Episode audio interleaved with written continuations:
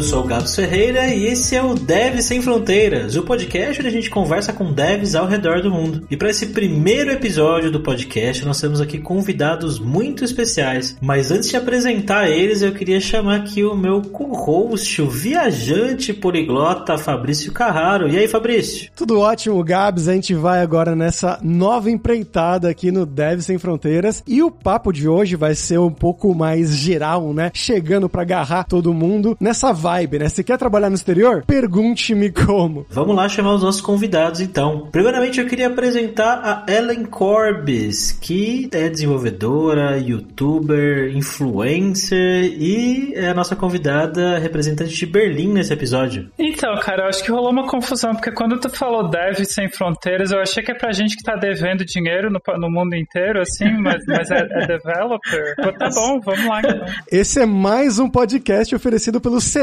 Caramba, patrocina nós. Estamos também com a Vanessa, também conhecida como Vani ou Wonder Vani, lá aí nas redes sociais, diretamente de Osasco para Pittsburgh, nos Estados Unidos. Obrigada pela apresentação aí, porque não tem como não falar que eu sou de lá. Faz parte da minha personalidade, que ser de Osasco é, é um personality trait. e obrigada pelo convite falando nisso. E estamos também com o Jefferson, também conhecido aí online como Bad Tux, o cara do Linux Chips, que tá em Amsterdã, lá na Holanda. Como é que você tá, Jefferson? Opa, tudo suave, mano. Tudo tranquilo com vocês aí, tudo suave? Tranquilo. Jefferson com um F só, né? Um F só, por favor, hein? Nossa, já escrevi o seu nome com dois Fs várias vezes. Não, mas a, a Ellen não deixa quieto não, mano.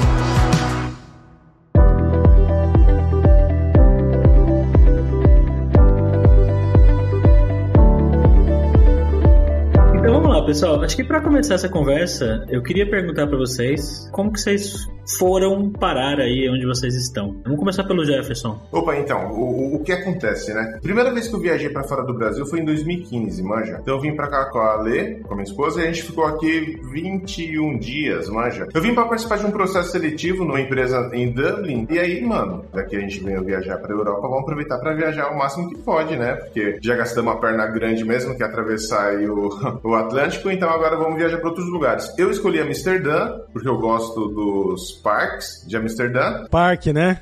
E a minha esposa, ela pegou e, e, escolheu a Bélgica, Bruxelas, né? E a gente foi. Só que quando a gente foi pra lá, eu não gostei muito de Bruxelas, não. E ela curtiu muito de Amsterdã, justamente por quê? Por conta dos parques. Tem muito parque, que é muito bom pra criar filho e tudo mais. Daí eu peguei e fiquei com isso na cabeça. Ah, então eu quero mudar pra Amsterdã. E também conheci Vancouver. Então foi os dois lugares assim que eu falei, caramba, eu preciso pra algum desses dois lugares. Porque, mano, eu gosto da vibe, o clima é legal, não é tão quente, não é tão frio.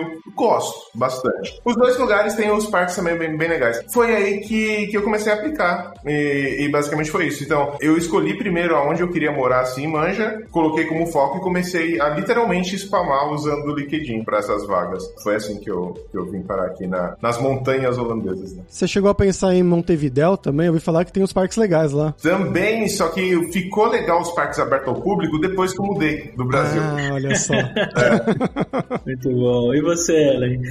Berlim é uma cidade que tem muitos parques também. Não é muito a minha praia, então foi, a história foi um pouquinho diferente. Na verdade, comigo é, foi uma história mais meio muito louca, assim. Porque eu comecei a programar criança, então já sabia tudo desde a adolescência, digamos, a parte de codar e tal. Mas eu fui fazer outras coisas da vida e resolvi voltar pra programação com, puta, acho que em 2017, mais ou menos. Então, depois de muitos anos sem mexer em nada, e não tinha nada no currículo, né? Mas então, assim, eu sabia fazer as coisas, mas não tinha currículo para mostrar, então a minha ideia era como é que eu faço para ter as posições mais altas que eu consegui o mais rápido possível, porque eu sei que eu consigo fazer o trabalho, só que a questão é que ninguém vai me contratar porque não tenho currículo, né? Então, como eu tinha muita experiência de palco, por outras coisas que eu já aprontei nessa vida, então eu comecei a fazer muita coisa com palestras, etc, porque para mim era uma coisa muito natural, né? E foi através disso que eu consegui, digamos, a visibilidade que eu precisava para poder usar os talentos que eu já tinha, mas não sabia como vender porque não tinha currículo. Então, comecei a dar um monte de palestra em Floripa, né, na minha cidade natal. Tem os grupos lá de Python, a gente começou um grupo de Go e eu tava dando palestras em qualquer lugar. Aí eu consegui uma bolsa pra ir na KubeCon em Copenhagen, acho que em 2018. Aí um amigo meu, que sabia que eu tava dando palestras do quanto canto, falou: Ah, no dia antes da KubeCon vai ter um, um meetup nesse evento aqui, um dia antes da KubeCon. Muita gente que vai pra KubeCon vai passar nesse meetup antes e tem uma vaga lá, se tu quiser dar uma palestrinha lá, tá de boa. Aí eu dei uma palestra lá sobre um estágio que eu tinha feito codando no Kubernetes, né, com uma equipe do Google. Era um estágiozinho curto de três meses, sem possibilidade de contratação, então é uma coisa que eu já sabia disso, mas como é que eu vou explorar ter tido essa experiência o máximo possível? Então eu fiz uma série de artigos e,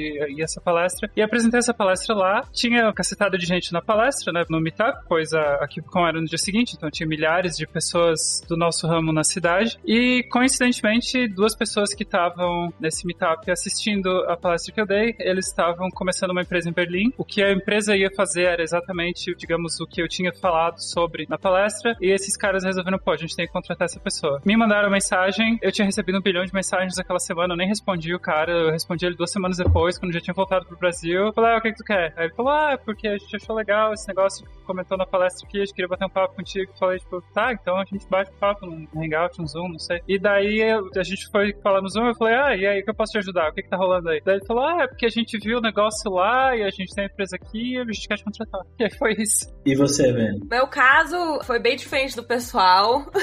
eu comecei a vir pra cá, pros Estados Unidos, porque eu queria, na verdade, eu tinha a ideia de viajar o mundo, né? Eu queria conhecer o mundo todo. Aí eu inventei de vir pra cá, que era o que eu tinha mais conhecimento por causa das coisas que eu gostava, de música, filme e tudo mais. E na época eu namorava um cara que também era desenvolvedor em, em banco de dados e tudo mais. E aí a gente veio pra cá porque a gente queria, tinha um festival que a gente queria ir na Filadélfia, toca punk, hardcore, tipo, uns quatro dias seguidos. E através disso eu comecei a fazer amizade com as pessoas lá porque eu queria praticar meu inglês e eu pensava nisso como uma arma mais no meu currículo, porque eu tinha vontade de sair fora do Brasil em algum ponto, né? Conheci uma galera, inclusive conheci pessoas que trabalham na área, tanto que tem uma pessoa que eu sempre cito, que eu conheci num rolê, mas que ele é mó famoso porque ele é um videographer, que até, eu não lembro quem foi que me mandou um vídeo essa semana, que era um cara assim tomando brejo na frente de um, de um palco, de um show, tipo, bebendo cerveja, o cara deu um monte de murro nele assim, enfim. Ah, eu vi esse vídeo. É, então, esse cara, ele é um cientista de dados muito foda também aqui. Tipo, ele faz vários projetos muito loucos. E aí, eu lembro que eu troquei ideia com ele também, porque eu queria vir pra cá ou pra qualquer outro lugar que fosse trabalhar nessa área, né? Porque eu tinha interesse de aprender isso, né? Ele falou, ah, vai lá estudar Python e tudo mais. Mas acabou que eu percebi que Estados Unidos era a coisa mais difícil do mundo. Eu lembro que eu comecei a ver até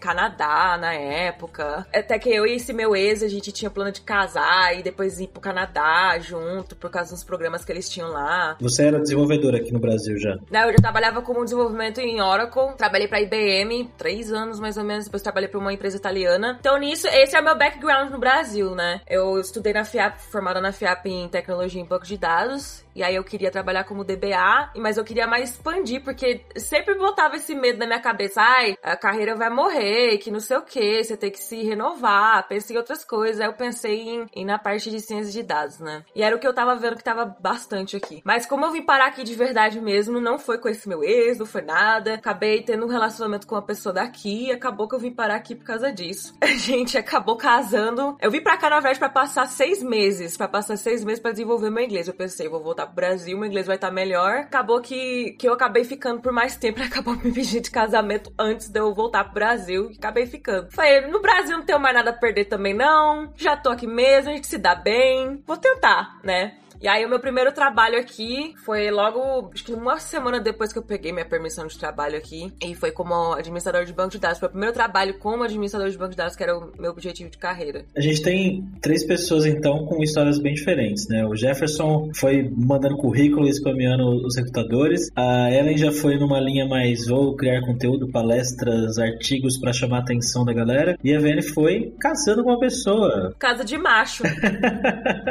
Não, isso acontece né? Muitas pessoas que a gente já conversou no, no outro podcast, no Carreira Sem Fronteiras, acabam fazendo esse caminho mesmo e faz parte. Acontece nas melhores famílias. Eu vou adicionar, Gabs, para quem não é ouvinte do Carreira Sem Fronteiras, que não conhece também a parte da minha de quando eu fui para fora, eu meu estilo acho que foi mais parecido com o do Jefferson aqui, porque foi uma época que eu decidi, eu vou sair do Brasil. No meu caso, eu tive o passaporte italiano, né? Fiz o processo, tirei a cidadania e comecei a mandar currículo para Europa sem parar, sem parar, sem parar. Fiz disso um trabalho, ficava todo toda noite, tipo, da 11 da noite até meia-noite, meia-noite e meia, mandando currículo por um mês, dois meses fazendo isso. E aí comecei a receber as chamadas, chamadas. Não fui pra dev, né? Eu era dev no Brasil, fui para fora para trabalhar com marketing digital, que já tava meio saturado da área de dev, mas consegui assim, no final, eu recebi proposta de duas empresas da Alemanha, que nas duas eles me voaram pra Alemanha para fazer a entrevista final lá diretamente na Alemanha, né? E acabou sendo na mesma semana, então. Mas também aí pra pessoal se lembrar.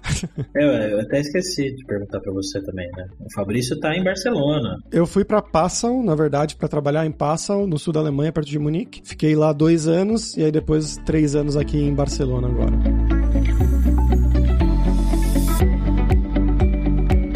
Galera, a gente quer perguntar também a coisa que muita gente imagina que tenha medo, paura realmente de você fazer uma entrevista para uma empresa fora do país, porque na maioria das vezes vai ser em inglês ou até na língua do país, né? Quem sabe em alemão, em espanhol, em holandês do Jefferson, sei lá. Mas eu queria perguntar para vocês falar como é que foi o processo de entrevistas, né? Como é que foi você chegar lá, se você teve medo de fazer uma entrevista num outro idioma, se for o caso, e também as coisas mais técnicas que eles perguntaram realmente, assim, como uma pessoa brasileira que tá pensando em ir pra fora poderia se preparar para uma entrevista desse tipo como a sua. Quando eu me mudei oficialmente, né, eu vim pra cá só pra praticar inglês, então meu inglês ainda não tava perfeito, perfeito, eu já tinha uma noção, assim. Então, o meu maior medo era de me fazer entender na entrevista, porque o conhecimento tava ok, tanto que quando eu vim pra cá eu fiquei um tempo sem poder trabalhar, porque sem permissão de trabalho aqui, você só trabalha em empregos informais, under the table, então então, eu estudei pra caramba. Então, o meu medo mesmo era não conseguir explicar as coisas em inglês por causa da parte técnica mesmo, né? Por exemplo, na entrevista, eu fiquei perdidinha uma parte lá, até eu entender que lá eles não falam SQL aqui, né? Eles falam SQL. E esse cara falando SQL pra cá, SQL pra lá, eu falei, meu Deus, eu tô na entrevista certa, Jesus Cristo, o que que eles estão falando? E eles falando as coisas assim, e eu, não, eu entendo isso, mas o que que nome é esse, meu Deus do céu? Aí depois que eu fui ligar os pontos, eu falei, lembra o que que significa mesmo? É what the letter stands for. Eu tive uma situação parecida, não foi com entrevista nem nada, foi uma vez conheci uns canadenses, né? E perguntei de onde que vocês são. E eles falando, ah, we are from Ottawa. Ottawa, Canadá. Falei, mas onde que é? Uma cidadezinha? Assim, ela, não, é a capital. Eu, ah, Ottawa, claro. a gente não tem essa coisa. Atlanta, né? Atlanta. Eles não falam Atlanta, Atlanta. eu não sei falar aquele nome também. Eu não tinha feito entrevista antes, mas eu fiz um, um bico under the table. Trabalhei para um aplicativo chamado AccuWeather. Então eu trabalhei um pouquinho com R lá e, e, Python. Foi bem curto. Então eu não fiz entrevista porque foi indicação interna. Alguém precisava cobrir alguma coisa lá, então foi meio que um frila. Tanto que era até coisa ilegal. Você não pode fazer isso, né? Você não tem contrato. Foi a primeira entrevista que eu fiz. Porque eu morava numa cidade muito pequena chamada Altoona, no, no centro da Pensilvânia. E lá não tinha nada, nada assim. Não tem emprego nenhum na área. E coisa rebota, tipo em 2017, não tava tão assim fácil de conseguir, né? Tentei, procurei, mas trabalho como DBA, como desenvolvedor Oracle, tava assim escasso em remoto. Eles queriam alguém alocado lá. E aí, assim que eu apliquei pra minha documentação e ela chegou, sei lá, do céu, assim, do nada, apareceu lá Associate DBA. E, tipo, era muito do lado da minha casa. É uma empresa que tem aqui nos Estados Unidos chamada Sheets, que é uma rede de posto de conveniência. Todo mundo falava para mim, Van, aplica lá, porque eles têm um departamento de TI, eu conheço não sei quem que trabalha lá nessa área, tenta, procura lá na, lá na vaga. Eu só tinha vaga de tudo. Era programador JavaScript, programador PHP, tudo que você imaginar tinha lá, mas não tinha uma vaga de DBA, não tinha nada, assim, era muito escasso. Eu falei, meu Deus, eu escolhi a pior carreira pra seguir não vou trabalhar com nada. Nem com desenvolvimento PLSQL, não tinha nada. Então, assim, essa vaga apareceu do nada mesmo, assim, foi na semana, eu lembro até hoje. Aí eu apliquei, assim, com na mão, porque eu não tinha experiência no Brasil também, não tinha vaga nessa área. Era muito difícil encontrar vaga, tipo, pra quem não tem experiência com isso. Então eu apliquei. No dia seguinte já me ligaram, falaram, meu Deus, você brotou do nada, uma pessoa que tem experiência, tem a formação, tem a certificação que a gente precisa. Não tem aqui, não existe aqui. Daí eu fui fazer entrevista e, tipo, eles precisavam de alguém que tinha conhecimento. Então, para mim, assim, eles não fizeram tanto esforço. Eu lembro que as perguntas que eles fizeram na entrevista foi super tranquila. Eu tava com muito medo antes do inglês mesmo, mas o meu team leader, ele era indiano e o meu inglês, assim, era muito mais understandable do que o dele na época, tanto que eu tive mais dificuldade de entender o que tava falando com ele do que o resto do pessoal. Então, assim, foi difícil entender as perguntas dele. Então, eu fiquei meio nervosa porque o sotaque era muito diferente do que eu tava acostumada. Então, o pessoal da minha equipe, da minha futura equipe, eles ajudaram pra caramba lá. Então, as perguntas que eles me fizeram foram super tranquilas, assim. Era só pra saber se eu realmente entendia o que que era um gerenciador de banco de dados, se eu entendia a estrutura de um script em SQL. Me fizeram um teste técnico depois, no dia seguinte, também que foi super tranquilo. Era só pra checar umas queries, ver se eu poderia explicar como que é o processo, é, que eu ia talvez trabalhar com Oracle, né? Tipo, Oracle Hack e tudo mais. E acabei trabalhando só com SQL Server, no final das contas, e com um pouco de Teradata. Enfim, foi tranquila a minha primeira experiência, porque era uma cidade pequena, eles realmente precisavam de um DBA mesmo, não tinham ninguém que queria ou que tinha experiência nem com SQL direito, imagine com um desejo de trabalhar como DBA. Então essa foi a primeira experiência que eu tive.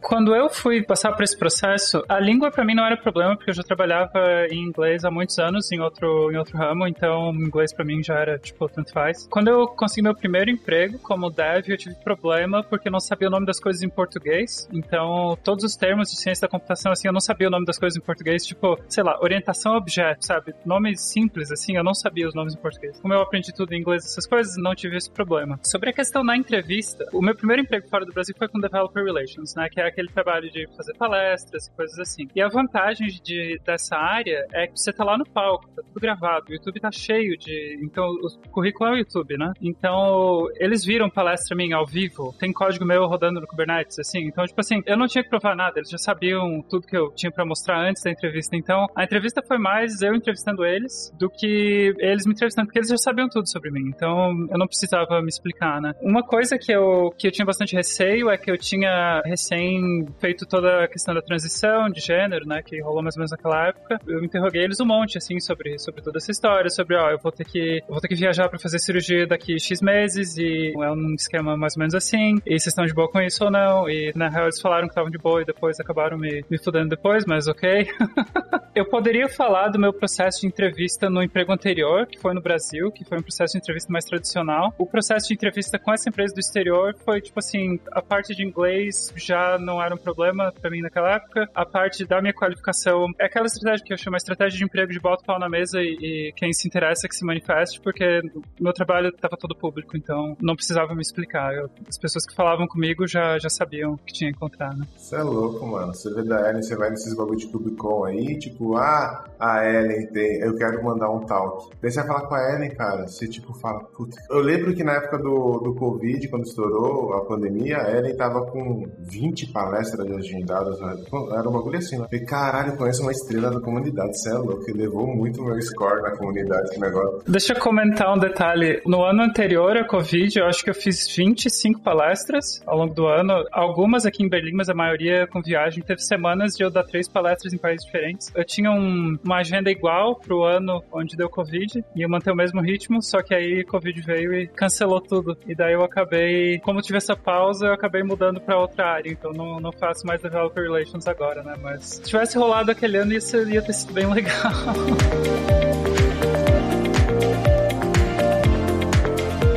Mas, Gabs, eu acho que agora é o momento perfeito pro momento Alura Língua. O que você acha? Momento Alura Língua! Língua? Ah, ah. Tô tentando isso pela primeira vez, galera, não me julguem. Mas eu acho que faz muito sentido a todas as dicas que o pessoal deu aí, né? O Jefferson, a Vene. Porque, principalmente, quando você vai trabalhar fora do país, eu acredito que a língua principal seja o inglês, né? Você vai para os Estados Unidos, Canadá, Europa. Mesmo em países que não têm inglês como a língua materna, né? a língua oficial do país, você vai trabalhar na França, na Itália, na Espanha, em Portugal. É possível você trabalhar em ambientes internacionais, como o Jefferson mencionou aí, uma empresa que trabalha com vida, um monte de estrangeiro, um monte de gringo. Por isso é bom você já ter um inglês, claro, fluente, pelo menos um nível intermediário para avançado, para você se desenrolar bem ali na entrevista, não se enrolar tanto, entender bem o que o entrevistador tá falando. A gente tem os cursos do iniciante até o avançado lá na Luralíngua. Você paga e você faz tudo pelo mesmo preço, tem de inglês e espanhol. E Gabs, eu queria aproveitar aqui, eu tenho uma surpresa pra galera. A surpresa é que semana que vem a gente vai estar tá lançando um curso, que é um curso especial que se chama Inglês para Dev. É um curso para você você que já tá num nível ali mais para intermediário, intermediário, quem sabe até mais avançado, mas com coisas focadas no mercado de dev, no mercado de programação. Então vai ter gente falando de data science, de analytics, vai ter gente falando de orientação a objeto. Tem gente falando de SQL. Tem gente falando de SQL, tem muita gente falando de SQL. Tem também pessoas fazendo uma reunião fake, né? Fingindo que tá numa reunião para você ver se você entende o seu chefe e uma entrevista de emprego também completa com falantes nativos e também, como a Vene mencionou ali, que o entrevistador dela era indiano, a gente também se preocupou em ter pessoas de países diferentes. Então tem americanos, canadenses, britânicos, indianos, tem gente do, da Polônia também, né? Para o pessoal misturar bastante assim, gente falando às vezes alguma coisinha errado que a gente vai ter lá explicando exatamente qual foi o erro que ela cometeu, mas mesmo assim é uma pessoa que tá falando fluente, que trabalha com isso no dia a dia, todos os tutores, os professores trabalham como deve. Então, acho que vai ser bem legal para você aí. Assina lá a Lura Língua e você vai ter acesso também, claro. Se você assinar, você também vai ter acesso ao inglês para dev. Eu fiz surpresa aqui, mas eu não sabia mesmo, viu, ouvinte? É, eu realmente não sabia, foi uma surpresa para mim. Esse esquema de ter reunião é muito louco, viu? Porque quando eu mudei pra cá, velho, tipo, as primeiras reuniões eu gravava, mano, as reuniões. Eu não entendia nada. Falei, mano, eu não acredito que eles estão falando inglês, velho. Eles estão é pegadinha comigo, mano. Não entendia nada. O cara falou, você entendeu, Jefferson? Claro, né, cara? Entendi tudo. Mas gravado, tá ligado? Era terrível, mano. Meu, eu gravava também as entrevistas. As entrevistas não, as reuniões. Porque pensa, eu com déficit de atenção, negócio todo mundo falando inglês. Tudo técnico. Um monte de termo que, meu, eu, eu nunca ouvi na vida. O ciclo é só um exemplo só. Aí eu voltava pra casa, ouvia de novo, começava a anotar algumas coisas ficava, meu Deus, mas como que escreve essa palavra?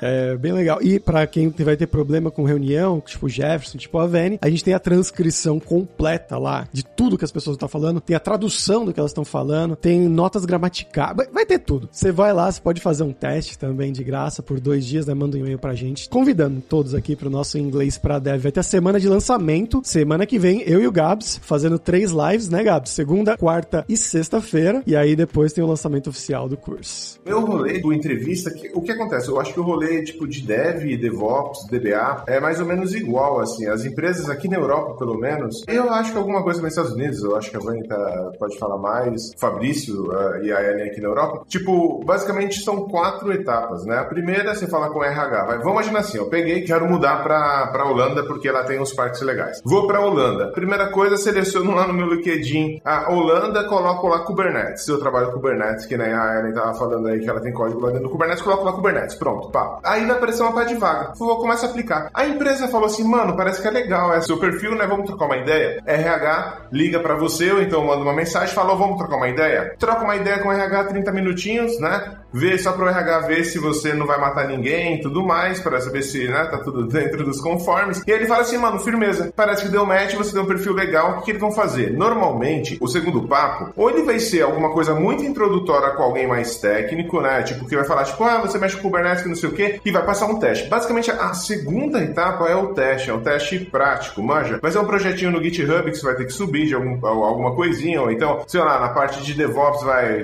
criar alguma automação usando Terraform na AWS para deployar sei lá, XPTO. Feito isso, a terceira etapa basicamente é o, o, o, cara, o time que você vai trabalhar ou alguém técnico falando com você sobre o teste que você fez. Então vamos imaginar que você criou lá esse, esse esquema lá no Terraform para deployar um cluster lá na AWS. Os caras vão trocar sobre isso daí, tipo, para entender se você realmente faz match com o rolê dos caras, com a necessidade dos caras lá, manja. E o quarto é com, se deu tudo certo, já é, mano, com o diretor, com o RH para falar, tipo, ó, você vai receber tanto, tá afim, é assim, assim, assado, já para fechar as coisas. Uma coisa que diferencia muito é que não tem aquele negócio do policial bom, policial ruim, manja, de tipo na entrevista o cara fala, não, isso aqui eu tô aqui só na pegadinha, só vou querer fuder aqui ele e o outro não. A galera tá muito mais na vibe de tipo, mano, vamos ver se você dá match, né, com o que a gente precisa aqui e tal. Se você usou Kubernetes, se você usou Docker, se você programa em Python, whatever, os caras querem entender como que você usa isso, manja, e se faz, se vai preencher o que eles precisam. Então, tipo assim, ó, pensa que para mudar de trampo é um projeto. E como ele é um projeto, você precisa se dedicar. Então, quando eu tô falando, tipo, você tá no Brasil, você quer vir pra fora, ou então trabalhar remoto, que, mano, hoje é um tesão trabalhar remoto do Brasil, manja, com euro aí a 7 conto, sei lá quanto. Imagina, dá pra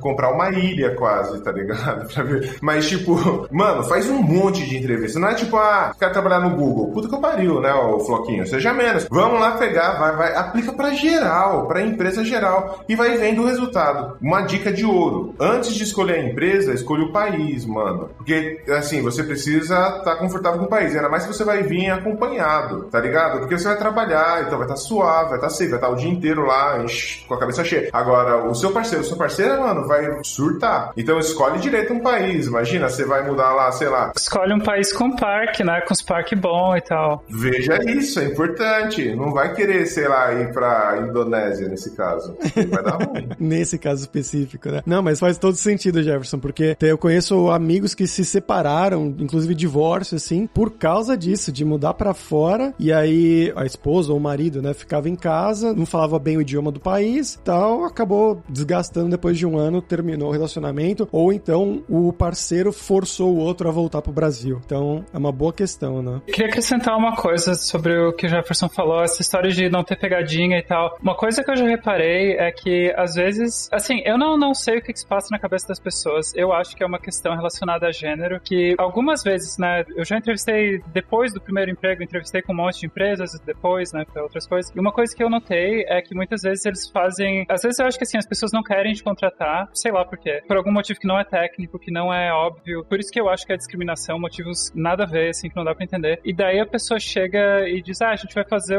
mais uma entrevista técnica agora. Chega na entrevista técnica, perguntam alguma coisa completamente nada a ver, tipo aquela coisa que a pessoa que trabalha com aquilo o dia inteiro tem que pesquisar no Google, uma coisa nada a ver. Aí depois dizem, ah, tá, você não passou a entrevista técnica, então até mais. Isso é uma coisa que aconteceu comigo e era uma pergunta tipo assim, ah, era uma empresa de banco de dados e a pergunta era tipo, ah, no, no tipo tal, bem específico de banco de dados, tem uma opção bem específica de não sei o que, que se você ativar essa opção no caso tal, o que, que vai acontecer? E eu falei, eu não faço a menor ideia, mas eu posso tentar chutar. E daí depois eles falaram, ah, tá, você não, não tem conhecimento técnico suficiente para trabalhar aqui, então tchau. Assim, eu acompanhei essa equipe depois, eles contrataram outra pessoa que era um cara de meia idade, branco, toda aquela história, sabe, padrãozinho, e a equipe inteira afundou depois, e eu fiquei bem feliz de ver a equipe afundar, porque vão tudo para aquele lugar, né? Mas, enfim, tem essa história de que não tem tanto essa coisa do policial malvado, esse papo assim, mas se eles querem não te contratar porque são uns trouxa mesmo, isso acontece. E eu queria até acrescentar, eu falei pra escolher o país, mas veja a empresa, mano. Veja se a empresa é internacional, tá ligado? Tipo, não internacional se tem vários países, mas se a galera que trabalha lá é de vários países. Veja se tem diversidade dentro da empresa. Hoje com o LinkedIn, mano, cai pra dentro, vai vendo, manda mensagem, tá ligado? Porque isso acontece, acontece mesmo. Por quê? Aquele rolê, né? Infelizmente hoje, determinadas pessoas são extremamente preconceituosas e isso, infelizmente, não é coisa só de Brasil, né? Que a gente acha que tudo que é ruim é no Brasil, não. Isso daí é geral no mundo inteiro. E olhem com carinho a empresa, mano. Porque tem situações bem tensas, bem tensas mesmo, assim. E às vezes você sai do Brasil com esse pensamento, né? Que, ah, tudo que é ruim, tudo lá na Europa é melhor. Todas as empresas, todos os trabalhos. E, cara, tem muita empresa operando aí no mesmo molde Go Horse que tem aqui, entre outras coisas.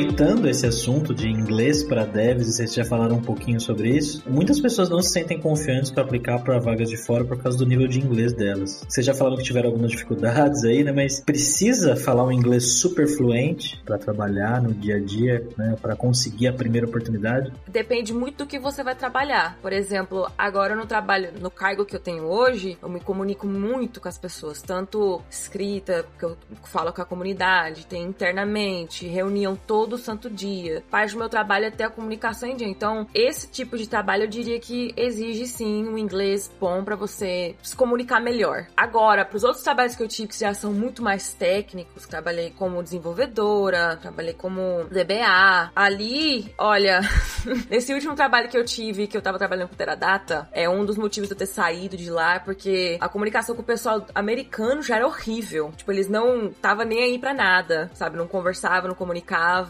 retinha conhecimento, todas essas coisas. Agora, o pessoal que a gente tinha que era alocado na Índia, pessoal, eles já eram muito mais legais, assim, eles comunicavam muito bem. Só que era muito limitado o inglês deles. Muito, muito, muito, muito mesmo. Mas a gente ainda se entendia. Então eu diria que aqui, pelo menos, eles não se preocupam em empregos muito mais técnicos assim, de você falar o melhor inglês do mundo. não mesmo, porque eu, eu, eu trabalhei com pessoas assim, com níveis assim, muito, muito, muito abaixo de conversação. Era reunião todo dia, eles mal falavam nada, quando precisava era no e-mail mesmo. Como é remoto, então a nossa comunicação era por e-mail e mensagem ali no, no Teams. E pelo que eu vejo em outras empresas que, que são assim, aqueles não ligam muito para isso, não. Eles ligam mais assim pro seu conhecimento mesmo, pela sua experiência. É o que mais conta, é o que mais pesa. Então, o inglês, assim, não, mano. Não precisa ter um inglês muito nada. Tá ligado? E ainda mais se você for aplicar para país que não é o inglês, a língua a, oficial, tipo, ajuda mais, porque os caras também não falam inglês, tá ligado? Tirando aqui na Holanda, que os caras são ruins, viu? Os caras falam inglês bem pra caramba aqui, velho. É, então, você escolheu um país que você anda pela rua, criança de 4 anos falando inglês melhor que a gente. É, cara. Mano, eu ia antigamente pras conferências, eu chegava lá com nós vai, nós foi, falando pros caras, e eu falava, ô, desculpa aí, tá? Porque, tipo, é, português, aí o cara, não, escuta não. Ô, você fala dois idiomas, tá safe, eu não falo nenhum, então o seu inglês é melhor que o meu português. Aqui os caras não falam dessa, não. Eu falo, ô, foi mal do inglês aí. Ele falou, é,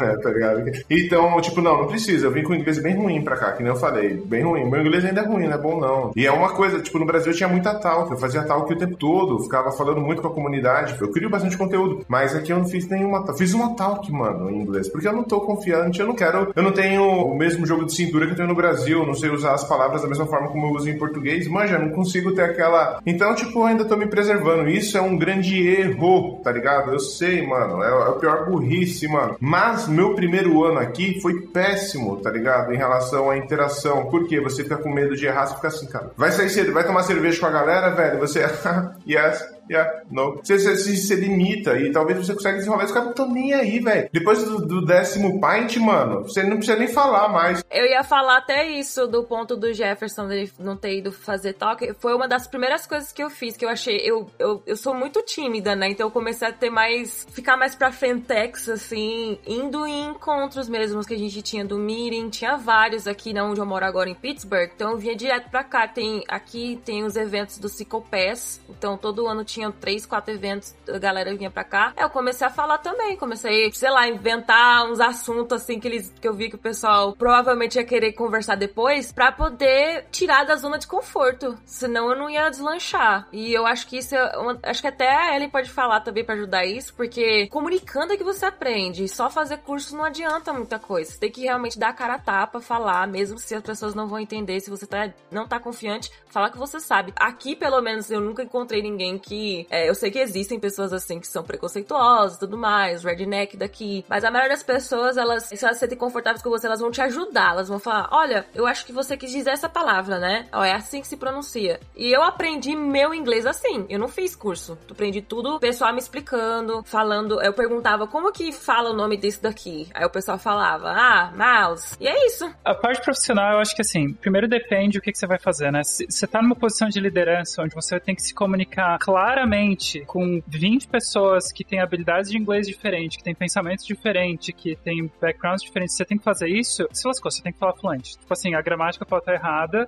o sotaque pode ser forte, mas você tem que ser aquela pessoa que você consegue falar qualquer coisa que você quiser com fluência sem parar pra pensar, né? Então, isso é complicado. Acho que faz muito sentido isso, porque muita gente confunde achar que o fluente é o cara que fala igual nativo. O fluente é o cara que ele fala com fluidez, que ele consegue desenvolver uma ideia com erros às vezes, mas que passe a mensagem. Com sotaque, não tem problema, né? Sotaque não interessa, a gramática não interessa. O que interessa é que você consegue articular as ideias bem claramente, comunicar essas ideias com fluência, sem estar tá lá parando pra pensar e, pô, não sei o que. Tipo assim, fala tudo errado, mas fala, sabe? Pra posições de liderança, tipo management, qualquer coisa assim, você vai precisar dessa fluência. Pode falar tudo errado, mas tem que falar, sai falando, sabe? Fala pra fora. Não pode falar com timidez. Pra se comunicar, se você não tá numa posição de liderança, se você tá numa posição de né, um contribuidor individual, aí é, é mais como, como o Jefferson e a Vani estão falando. Uma coisa que tem que prestar atenção também é, por exemplo, se você arrumou um emprego na Alemanha para trabalhar numa empresa alemã você vai falar alemão, isso que a Vani está falando que os americanos, eles, em geral, né, em, em, empresas de tecnologia e tal, que é uma coisa geralmente mais de esquerda, não é os rednecks e tal, é o pessoal ajuda e tal, isso é legal. Na Alemanha, são chato, o povo é muito preconceituoso. Tipo assim, o alemão não gosta de estrangeiro, eles não gostam mesmo. Você vai numa loja e falam alemão mais ou menos, eles te mandam pra casa. Literalmente já aconteceu comigo. De gente dizer, não, não vou te ajudar, vai pra casa, em alemão, porque meu alemão é ruim. Então, você tem que saber em que buraco você tá se enfiando. Isso nunca aconteceu comigo no trabalho, porque o meu trabalho não era com alemães. Imagino que os alemães que trabalham em tecnologia são um pouco mais, digamos, né, legais do que o, pessoa que trabalha no treco lá do governo, assim. Mas é uma coisa que você tem que prestar atenção. Então, as culturas são diferentes, né? E tem isso. Mas,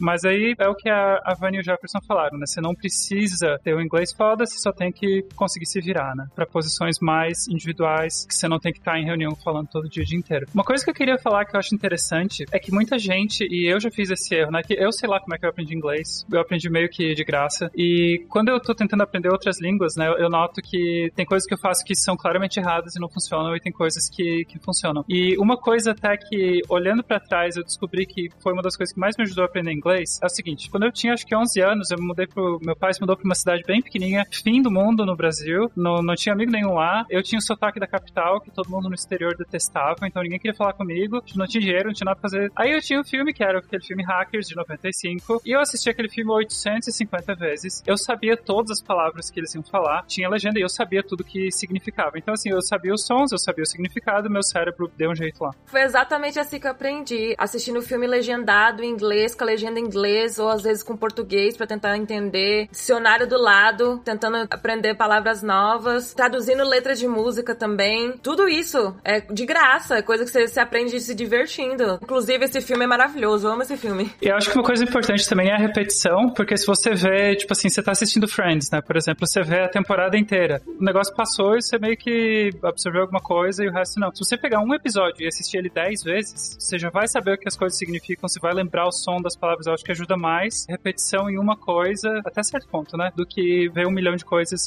você perde muita coisa que tá acontecendo. E agora a parte inútil do que eu vou falar aqui, mais engraçada. Esse aqui é um DVD, do, um Blu-ray do Hackers em alemão, dublado em alemão com legenda em alemão. Então, eu tô tentando aplicar a mesma técnica que eu, que eu usei na cagada pro inglês, agora eu vou fazer pra aprender alemão. Eu tô sentindo que o meu alemão tá melhorando, mas eu acho que eu ainda tenho que assistir mais umas 10 vezes até, até dar um resultado bom. Deixa eu só introduzir um ponto contraditório, talvez, não sei do que a Ellen falou. Não é bem contraditório a experiência dela e tudo mais, mas da minha experiência, eu trabalhei também na Alemanha, no sul da Alemanha, né, que é um lugar que dizem que eles são mais chatos do que em Berlim e tudo mais, é mais tradicionalistas, separatistas, inclusive, né, na Baviera. Mas a minha experiência foi totalmente diferente. Assim, os alemães que eu conheci lá, tinha galera de TI, tinha galera de marketing digital, né, que era com que eu tava trabalhando na época. Eles foram sempre muito simpáticos, muito legais, uh, me ajudavam, né, a gente falava geralmente inglês no trabalho, o trabalho em si era em inglês, mas a gente saía de balada, ia pra festa, eles sabiam que eu tava aprendendo alemão, eles me incentivavam, falavam, vem cá, Fabrício, vamos falar em alemão nesse grupinho, nessa rodinha aqui. O segredo é que a parte da Alemanha que era soviética, o povo é muito ranzinza. Então eu acho que essa é a diferença, que você provavelmente estava na parte capitalista da Alemanha. Baviera é capitalista. é, e aqui é a parte soviética da Alemanha, onde todo mundo, né, aquela coisa de tomar vodka e ficar pensando em, na morte da bezerra o dia inteiro, é mais aquela vibe assim. É, então, mas o meu ponto é basicamente pra dizer, hum, não se assuste tanto. Tipo, chega lá, vai na boa. Não é que todos os caras vão ser pau no cu com você. Alguns vão ser legais, alguns podem ser pau no cu. Você exclui os pau no cu e fica com os legais. Tudo certo. Exato. E uma coisa também que tem que ter muito, muita clareza. Quando tá vindo pra cá, principalmente a gente de tecnologia, cara, a gente não tá vindo de coitadinho, tá ligado? Então aqui na Holanda a gente tem benefício até do governo. O governo tira, é, dá 30% de volta lá do imposto, justamente para incentivar o pessoal de tecnologia a vir pra cá. Então, mano, eu sou forgado, assim, tipo, mano, eu falo, eu pago imposto, cara, é mó caro o imposto, eu pago imposto. Seu governo me trouxe pra cá, tá ligado? Tipo, ele prefere que eu fique aqui do que você, porque ele tá me dando isenção. Você, eu não tenho aquele de coitadinho. Uma vez, conversando, eu tenho vários amigos, tipo, franceses, né? Isso que vocês estão conversando é muito engraçado, porque eu conheço franceses de Paris e franceses de Marseille, por exemplo. São totalmente diferentes, tá ligado? E eles sabem disso e eles nem se gostam muito assim, não, manja. Mas conversando uma vez, ele pegando e falando assim: ah, o problema do imigrante é porque acaba trazendo violência, né? Eu falei, mano, como assim violência? Tipo, daí ele pegou e falou: não, é porque violência, é negócio de assaltar celular, rouba celular. Antigamente não tinha esse problema. Eu falei, amigão, vou te explicar o seguinte: se você voltar um pouquinho na história, vocês foram lá, mano, vocês matavam, tipo, dezenas de pessoas, estupravam as minas tudo, tá ligado? Roubaram tudo, mano, deram um espelho, levaram ouro. E, mano, quem que é violento? Olha isso, mano. Hoje vocês são bonzinhos, né? Hoje vocês são, ah, primeiro mundo, ah, somos educados. Essa questão aí da xenofobia, né? Essa galera que às vezes fala, ah, estão roubando nossos empregos, né? Tem até uma. Eu não lembro onde que eu li isso, mas, pô, se uma pessoa que não fala a sua língua, que não tem contatos, que não conhece ninguém, tá conseguindo seu emprego, será que a culpa realmente é dessa pessoa? O final que eu conheci era diferente, Gabs. Era, é porque você é um merda. Mas vamos ficar com o seu. Lembra no começo da história que eu falei que eu vim pra cá em 2015 pra fazer um processo seletivo? Era pra Amazon, era a última etapa da Amazon. E o que, que acontece? Eu levei uma copada, tá ligado? Quase uma escarrada. Em Dublin é muito forte os Kinakers, né? Que é uma galera que, tipo, não gosta de estrangeiro em ponto. Tipo, não gosta. Tipo, é o estrangeiro e não é agente de tecnologia, é o estudante que tá trabalhando na cafeteria, daí rouba o emprego deles, eles falam. E, mano, eles são indelicados ao ponto de, tipo, levar uma copada de Starbucks do outro lado da rua, assim, tá ligado? E eu conversando com os brasileiros no bar, os caras falaram, não, mano, releve tudo que eu falei, maluco, se um maluco me acerta um copo desse daí, eu relevar, mano. Pra desgrudar desse maluco vai precisar de gente, hein? Daí, tipo, essas coisas foram, tipo, tirando a vibe de querer mudar pra lá, manja? Porque eu falei, mano, eu não vou querer que minhas filhas, meu filho vai andar um rolê aí e pode tomar uma copada, não tem o menor risco. O holandês, mano, ele é de buenas até demais, assim. Porque os estrangeiros tomaram isso daqui, tá ligado? Aqui, meramente falam Dutch. É como. Mas o inglês é geral. Eu fiquei sabendo casos, a Ellen pode me confirmar. A Vânia é mais tranquilo, né? Porque é o inglês mesmo. Mas o, o da Ellen, pra ir no governo, se você não fala alemão, você tá enroscado, você tá ralado de tudo que é jeito. Aqui, fi. Tem partes do governo em que o que a lei diz é o seguinte: os funcionários do governo, eles não fazem um processo de qualificação para dizer que a pessoa consegue se comunicar extremamente fluentemente em inglês. Eles são proibidos de falar em inglês. A justificativa é porque ah, vai que a pessoa fala inglês, mas ela te diz uma coisa que não é exatamente o que deveria ser. Mas enfim, eles usam essa justificativa para justificar que basicamente a pessoa trabalha no governo, ela fala inglês fluente, ela tá proibida de falar inglês no trabalho. A lei diz que eles não podem te ajudar. Então, até um, um truque legal, se alguém tá ouvindo aqui, tá na Alemanha e se lascou nessa história, você chega no governo, a pessoa vai falar contigo em alemão, fala com ela em inglês. Você fica falando inglês, ela fica falando em alemão. Às vezes isso funciona. Se a pessoa é simpática, isso funciona, porque ela não pode falar inglês, mas ela, se ela entende e é uma pessoa simpática, ela te ajuda. Nossa, que pessoa simpática se encontrou no governo, no prédio do governo da Alemanha. Cara, é imigrante. A Alemanha é assim, você chega em qualquer lugar, a pessoa tem a feição mais asiática ou mais, né, árabe ou mais escura, qualquer coisa. A pessoa não tem cara de alemão, ela vai ser legal contigo e vai te ajudar. Mano, imigração dos Estados Unidos. Você vai na imigração dos Estados Unidos lá, tipo, é tudo latino. Ela tá mó brava lá, a mulher, vai caralho, que não sei o quê. Daí você fala pra ela com sotaque já meio de brasileira, não, pode, não, vem aqui, ó. Entra, daí abre o negocinho, é diferente. Isso é bem real, acontece comigo mesmo, porque, tipo, uma branquela chega lá, tipo, em Atlanta, que era assim também, sendo grossa com todo mundo. Aí ouve o sotaque, ah, não, sweetie, come on, come here. Aí passa aqui na frente.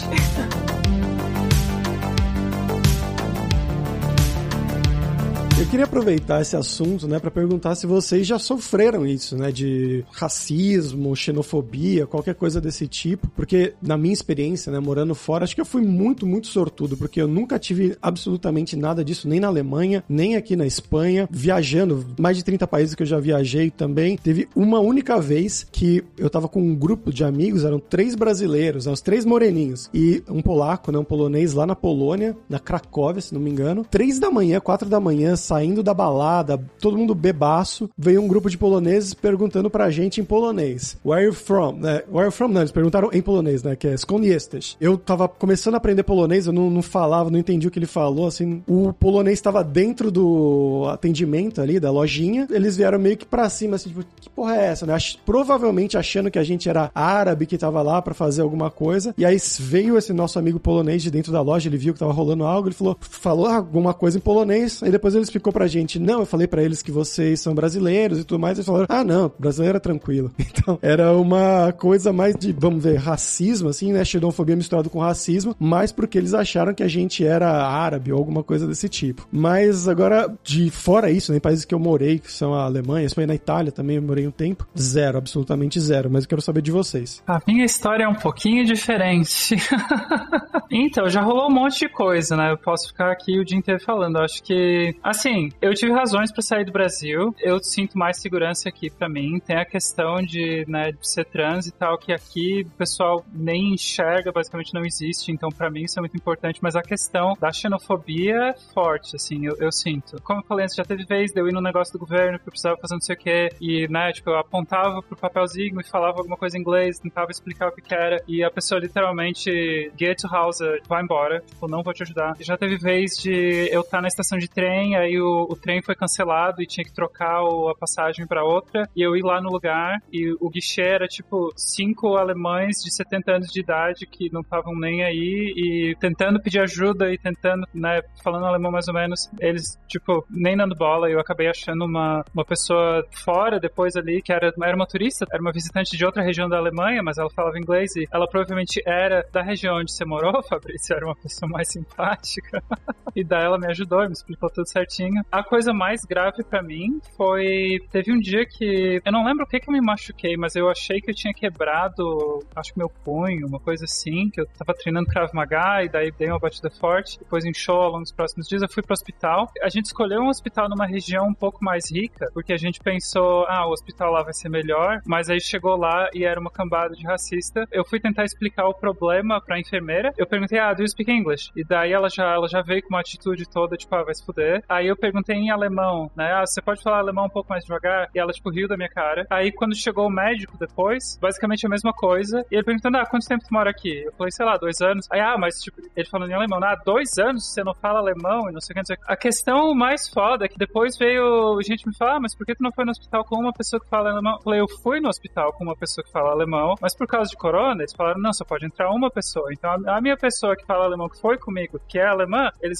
mandam a pessoa ficar na rua, aí deixam eu entrar, dão risada da minha cara. Eu peguei o telefone, liguei pra essa pessoa, o médico não queria falar com a pessoa no telefone, aí enchemos o saco, aí o médico falou com a pessoa no telefone, e o que o médico falou foi tipo, ah, isso aí não, não tem o que fazer, toma um analgésico e espera. Tipo assim, vem, tipo, ah, sai daqui não enche meu saco. Foi horrível sair do hospital chorando, pensando, puta que pariu, que eu tô fazendo nessa bosta de país. E foi aí que eu resolvi, tá, quer saber, eu vou aprender alemão, eu vou falar alemão fluente, e eu vou xingar tanto esse povo em alemão no futuro, eu vou chegar no hospital, eu vou chegar falando inglês, o pessoal vier me xingar, eu vou dizer, olha aqui, eu pago mais imposto do que a tua família inteira, vai tomar no teu cu, deixa de ser racista.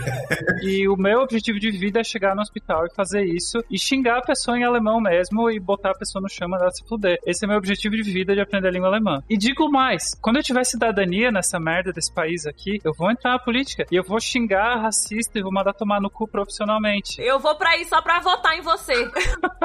e para dar um final feliz na história, o que aconteceu depois foi, a gente foi na farmácia comprar um aqueles creme, né, pra desinchar e tal. E a pessoa que me atendeu na farmácia, eu não sei se ela era do Vietnã, da China, mas ela tinha feições asiáticas, eu não sei de que país que ela era, mas ela explicou assim, a pessoa que trabalhava no caixa da farmácia era assim, o médico dos sonhos que eu queria ter encontrado no hospital. Ela falou, a guria sabia tudo, ela devia ser estudante de medicina, alguma coisa assim. E explicou tudo, falou tudo, explicou todos os remédios, o que, que tem que fazer, como é que trata, quantos dias leva, como é que troca o negocinho. Assim, por isso que eu digo, as melhores pessoas para te ajudar na Alemanha são os não alemães. E, e, e, eu tenho amigos alemães e muitas pessoas alemães queridas, mas assim, a minha opinião é, ó, alemão vão tudo se fuder, tô pagando a aposentadoria dos teus pais, vai tomar teu cu, sabe? E vocês, galera? Jefferson, Vanny, vocês viveram alguma coisa assim? Não, mano, foi assim, mais tranquilo. Na Alemanha, tem um amigo meu que morou na Alemanha, agora mora aqui, Leandro, mano, ele conta, tipo, essas histórias assim, tipo, empurraram ele no trilho do trem, mano. Falava que os junks chegavam do lado dele e ficava assim, ó, imigrante filha da puta, não sei o que, ficava falando baixinho em alemão, até que ele pegou e começou a aprender essas palavras assim, e começou a falar, ô filha da puta, tô te entendendo o que você tá falando, que não sei o que. É o tempo todo. Uma coisa que a Annie falou é muito verdade em relação ao, pelo menos a minha experiência, a imigrante. Tipo, hoje mesmo eu fui buscar um, um pacote, né, que vieram entregar ontem em casa, não tava, foi lá, eu tive que buscar lá no, no centro lá do, do, do lá do correio aqui e tal. Mano, o maluco era um iraniano. Maluco. Maluco, tipo, era meu brother, tá ligado? Me atendeu assim, tipo, sensacional, assim, muito foda. E quando ele vê que você também, tipo, do Brasil, uma coisa, a galera curte, hein, mano, brasileiro. Pra caramba. É, já quer emendar, já é tocando, já agora em momento de Covid é só no toquinho assim. Se fosse outro é quase que um abraço, manja. Mas nunca tive. O máximo assim foi de, tipo, escutar de chefe falar, ah, mas é que você talvez venha do Brasil, então você pode ficar mais doente, sabe? Tipo, que porra é essa, filha da puta? Tomou até mais vacina. Lá é um hábito tomar vacina, inclusive, né? Tipo. Mas nunca tive problema. O holandês é muito de boa em relação a isso, tá ligado? Nunca tive, assim, nenhum problema. evidente. Se você tá negociando, conversando com ele sobre dinheiro, ou seja, você tá dando dinheiro para ele de alguma forma, maluco, eles são super elegantes. Se não, são seco, né? Porque eles são conhecidos por ser bem seco. Então, pô, tá legal esse cabelo? Não, tá horrível, né? Tipo, é isso que eles vão falar. Eles não vão falar, ah, você quer saber? Tipo, não, não, tipo, não, tá. Isso é por experiência própria ou você tá dando um exemplo aleatório? Não, é totalmente um amigo meu que teve essas ideias de pintar cabelo, tá ligado? E apareceu numa daily com cabelo assim azul, tá ligado? Na verdade, foi por conta de uma live que pintou o cabelo, mas eu falo pra todo mundo, o que aconteceu? Eu perdi uma aposta com meus filhos, tá ligado? É isso que eu falo pra todo mundo. Da minha parte, eu tive pouquíssimas experiências assim chatas. Normalmente a galera que gosta pra caramba, eu, eu acabo sendo a atração da festa porque o pessoal ama o sotaque, fala que é a coisa mais fofa do mundo, que a minha energia é diferente do pessoal. Então, normalmente as pessoas gostam muito de mim por causa disso, porque eu sou americano é muito seco também. É Assim, depende, né? Mas teve duas situações só. Uma foi com o ex-namorado que eu tive, que era um relacionamento muito abusivo. Quando eu terminei, ele não aceitou. E aí ele começou, tipo, a usar termo pejorativo, sabe? Falar bastante coisa xenofóbica e etc. Essa foi a primeira experiência que eu tive com isso. Aí a segunda foi no último emprego que eu tive. Eu trabalhava pra um banco aqui. Tava trabalhando como DBA Data. E aí eu tava trabalhando com uma, uma senior que ela tinha, sei lá, 60 anos, então uma, uma cabeça diferente e tudo mais. E ela era completamente, assim, arrogante com todo mundo. Eu trabalhava, a maioria da galera da minha equipe era tudo da, da Índia, né? E ela era super arrogante, falava que não era fácil de se compartilhar o conhecimento com as pessoas, que ela, as pessoas tinham que conquistar a confiança dela. Às vezes ela me ligava do nada, assim, do nada, pra encher o saco. Primeiro pra falar mal das pessoas, principalmente o pessoal da Índia, falava muito mal deles. E eu ficava assim, tipo, cara, alguém tem que fazer alguma coisa, tem que alguém fazer alguma coisa. Essa mulher tá tá perdendo juízo. Uma meeting que a gente teve na nossa equipe com um cara novo. Ela, tipo, ela tecnicamente humilhou o cara. O cara também é da Índia, era um, um sênior novo que a gente tinha contratado. O cara não ficou nem uma semana, saiu fora. Na minha última semana, que eu tava assim, cansada, porque ela ficava me corrigindo de uma maneira arrogante mesmo. Eu lembro que, teve uma palavra que eu tava, tipo assim, presa, assim, eu não conseguia falar corretamente a palavra. Acho que era command. Eu tava falando command, command. E ela, tipo, dava pra sentir que ela tava, tipo, te jogando os negócios na mesa. Ela falou, não é assim que se pronuncia. É dessa maneira, de ninguém vai conseguir te entender. Essa foi a segunda pessoa que eu passei por isso, mas ela não era só comigo, era com outras pessoas também que ela fazia isso. Então o problema era a pessoa em si. Então eu não tenho muita experiência com isso, porque sou branca. O pessoal acha que eu sou da Polônia. Já falaram três vezes, por causa que ouviu falando português. Falou, você é da Polônia? Eu falei, como assim? Português tem nada a ver com polonês? Mas é, normalmente é, o pessoal me trata bem, o pessoal gosta de falar comigo, alto astral, me respeita, pelo menos, né? Eu tive a sorte, principalmente por estar num lugar que é estritamente conservadora, que é a região que eu tô. Então eu tive né, o privilégio de não sofrer esse daí tanto. Hoje foi um episódio um pouco mais longo que os nossos episódios eram normalmente lá no Carreiras Sem Fronteiras, né, Gabs? Mas eu espero que vocês gostem. O papo foi bem legal. Acho que deu pra aprender bastante coisa, né, pra bater um papo. E claro, se você tiver comentários, escreve aí embaixo, manda pra gente. A gente pode responder num próximo episódio, quem sabe? Dê sugestões de episódios também pro futuro, coisas que te interessam, que a gente possa falar aqui, ou pessoas que vocês querem recomendar pra gente bater um papo aqui também, que trabalham fora do país, que tem essa experiência, né, de um dev sem fronteiras. É só mandar pra gente aí, né, Gabs? Isso aí, Fabrício. Toda quarta-feira, então, a gente tem um compromisso com vocês, Deve Sem Fronteiras, aí na sua timeline, do seu agregador de podcast favorito. E a gente vai ter essas conversas aqui, nesse formato roda de conversa, e teremos entrevistas com pessoas também, para falar bastante sobre o trabalho delas, o que elas fazem no dia a dia, e focar mais a parte profissional mesmo, para quem quiser sair fora do país. Então, se você quiser, um dia, quem sabe, sair fora do Brasil, trabalhar como deve fora, não precisa nem perguntar perguntar pra gente como, né, Fabrício? A gente vai falar. A gente vai perguntar pras pessoas. Ai, galera, claro, a gente quer também que vocês deem o seu jabá aí, né? Então, o que, que vocês fazem? Onde encontrar vocês? Eu, você pode encontrar aí no, no Twitter, no Instagram, no YouTube, é tudo Wonder Vani, é com Vani com W, é W-A-N-N-Y. Ou só jogar Vani no Twitter lá na bolha que vocês me acham lá. Tem aí o podcast também. Tô esperando o senhor Jefferson ir lá trocar ideia. O Gabs já foi também. Quero muito convidar você também ali pra trocar uma ideia, porque você é maravilhosa.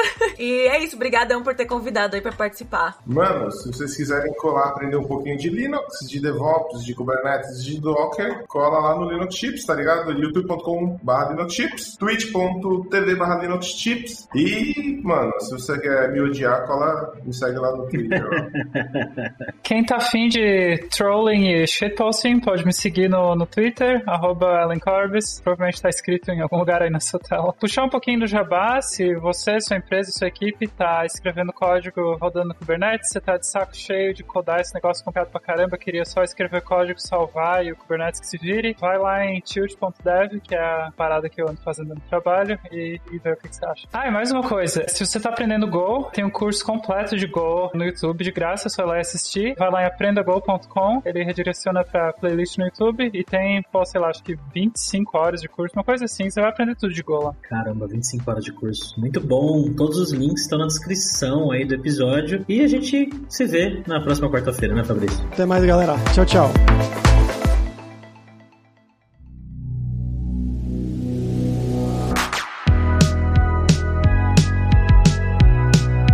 Galera, espero que vocês tenham gostado desse nosso piloto aí do podcast Deve Sem Fronteiras. Talvez você vai sentir saudades um pouco, né, do Carreira Sem Fronteiras. A gente passou muito tempo juntos, eu, o Gabs e todos vocês. Mas a gente vai continuar aqui só que entrevistando pessoas, né, desse mundo de TI. Mas bom, muito obrigado, claro, pela sua audiência. E agora vai ser mais importante do que nunca você recomendar para os seus amigos, dar cinco estrelas lá no nosso podcast, no iTunes, né, para a comunidade crescer cada vez mais mais, gente conhecer nosso podcast aqui, o Dev Sem Fronteiras. E claro, como eu sempre dizia antes, não deixe de conhecer a Lura Língua para você forçar o seu inglês e o seu espanhol e dar aquela força tanto no seu currículo quanto na sua vida profissional, algo que todo mundo destacou muito bem aqui durante o episódio, né, da importância do inglês e também o curso Inglês para Dev que a gente vai estar tá lançando semana que vem, claro, se você está ouvindo isso na semana do lançamento, né, mas ali na semana do dia 20 de setembro de 2021. É mais um curso que vai estar tá dentro da plataforma da Luralíngua, mais focado em você que já fala o inglês ali mais ou menos, um para intermediário, intermediário, avançado, mas quer melhorar focado na área de dev, na área de TI em geral, né? Então tem aula para data science, para quem trabalha como DBA e claro, tem aula para quem trabalha como desenvolvedor simplesmente de front-end, back-end, também simulações de reunião, simulações de entrevista de diversos temas. Então, eu acho que vai ajudar bastante você que quer se acostumar com esse inglês mais técnico, esse inglês mais profissional do mercado de TI, claro, sempre com a transcrição completa, com a tradução, notas gramaticais, coisas para você entender o que a pessoa tá falando ali e também, como eu expliquei, variando sotaques, então vai ter americano, canadense, britânico, indiano, alemão, polonês, vai ter um pouquinho de tudo. E só lembrando que o 20 do Dev Sem Fronteiras também tem 10% de desconto em todos os planos. Então vai lá em aluralingua.com.br barra promoção barra Dev Sem Fronteiras e comece a estudar com a gente hoje mesmo. Além também, é claro, da lura.com.br, que tem mais de 1.200 cursos de tecnologia nas áreas de programação, que vai ter todas essas tecnologias aí que o pessoal mencionou durante o episódio. Então tem curso da área de Linux, DevOps, da área de DBA, da área de Go também, né? Também tem curso de como você criar o seu currículo em inglês ou em espanhol para mandar pro exterior. Então com certeza vai ter o curso para você. Então pessoal, até a próxima quarta-feira com uma nova aventura. Tchau, tchau.